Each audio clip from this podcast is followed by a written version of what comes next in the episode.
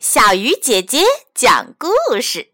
今天我们要说的故事叫做《小白兔和小灰兔》。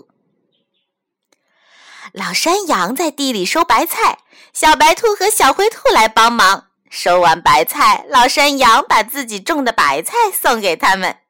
小灰兔收下白菜，说：“谢谢您。”小白兔不要白菜，说：“您送我一些菜籽吧。”老山羊送给小白兔一包菜籽。小白兔回到家里，把地翻松了，种上菜籽。过了几天，白菜长出来了。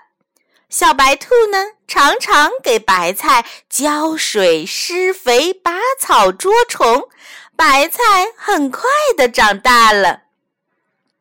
而小灰兔呢，把老山羊送的白菜拿回家里。天天不干活，饿了就吃老山羊送的白菜。过了些日子，白菜就吃完了。小灰兔没吃的了，又到老山羊家里去要白菜。但是他看见小白兔挑了一担白菜给老山羊送来，小灰兔很奇怪，问道：“小白兔，你的菜是哪儿来的？”小白兔说。自己种的，只有自己种的才有吃不完的菜。亲爱的小朋友，今天这个故事里你学到了什么呢？欢迎告诉小鱼姐姐哟。